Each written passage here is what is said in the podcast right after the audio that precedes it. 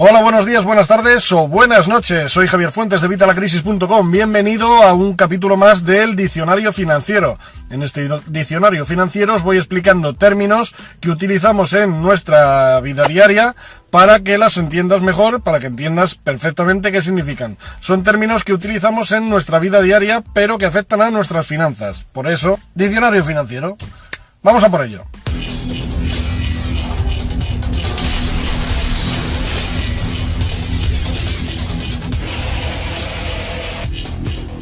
Hoy vamos a hablar de los ingresos pasivos. Ayer hablábamos de los ingresos activos, hoy vamos a hablar de los ingresos pasivos. ¿Qué son los ingresos pasivos? Los ingresos pasivos son aquellos ingresos que nos llegan sin tener que dedicar tiempo. Son ingresos que sí hemos creado, hemos dedicado un tiempo para crearlos al principio, pero luego nos vienen sin necesidad de tener que dedicar más tiempo o dedicándole muy poquito tiempo.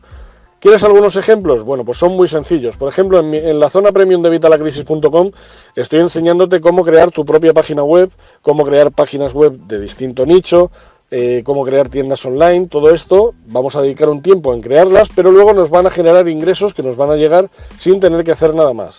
Otra de las opciones es crear un libro. Te estoy enseñando también cómo crear un ebook en Amazon, tanto físico como digital. ¿Y qué pasa? Que luego Amazon te va a pagar todos los meses los royalties de la venta de este libro, como estoy haciendo yo ya con los dos libros, por ejemplo, que he subido.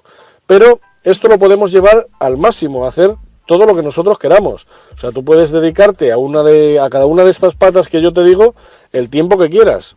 Y o hasta que llegues a una cantidad de X. De cualquiera de ellas podrías vivir y luego ya después pues te apalancas en la que más te interese o en la que más te guste o en la que más rendimiento te dé. Otra forma de ingresos pasivos sería por ejemplo un canal de YouTube. Un canal de YouTube, una vez llegamos a poder monetizarlo, ya sabéis que para monetizarlo necesitamos mil suscriptores y necesitamos eh, 4.000 horas de visualización. Antes era mucho más fácil, pero ahora YouTube lo ha puesto complicado.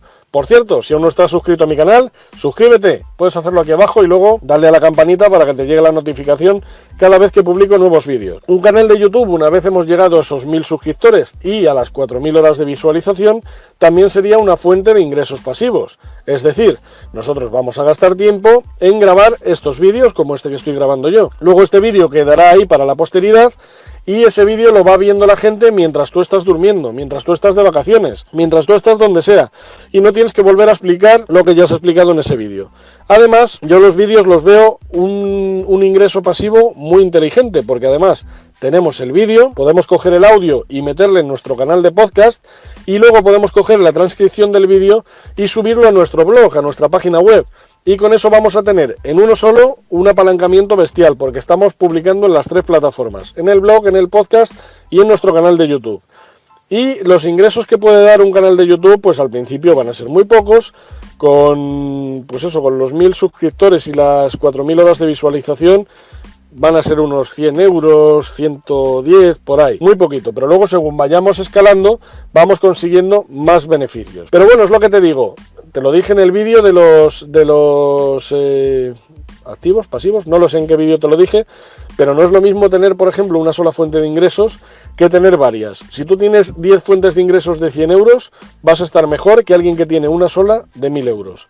La cosa es que esas fuentes luego las vayamos escalando, vayamos consiguiendo más dinero. ¿Cómo? Pues haciendo más efectivos, más cosas. Estas formas de ingresos que tenemos, eh, de ingresos pasivos, van a conseguir llevarnos al estrellato. ¿Por qué? Porque son formas de ingresos que no requieren nuestro tiempo o van a requerir muy poquito tiempo. Por ejemplo, en la página web para ir subiendo los nuevos artículos o ir subiendo el nuevo contenido.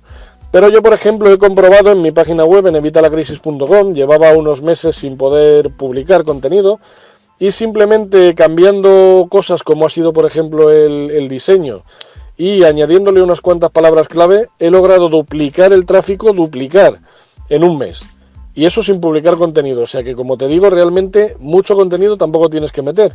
Y luego todo esto incluso lo puedes delegar si estar dándote un rendimiento. Con esto creo que queda claro el tema de los ingresos pasivos y por qué son tan interesantes. Yo creo que son la séptima, vamos, la octava maravilla del mundo. Los ingresos pasivos, las fuentes de ingresos múltiples, tener muchas fuentes de ingresos.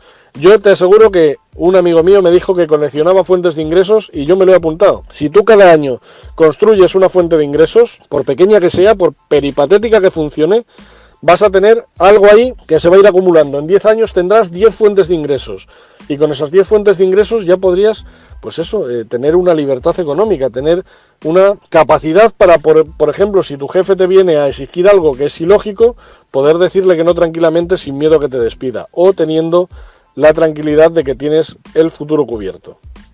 Nada más por este vídeo, nos vemos en el siguiente.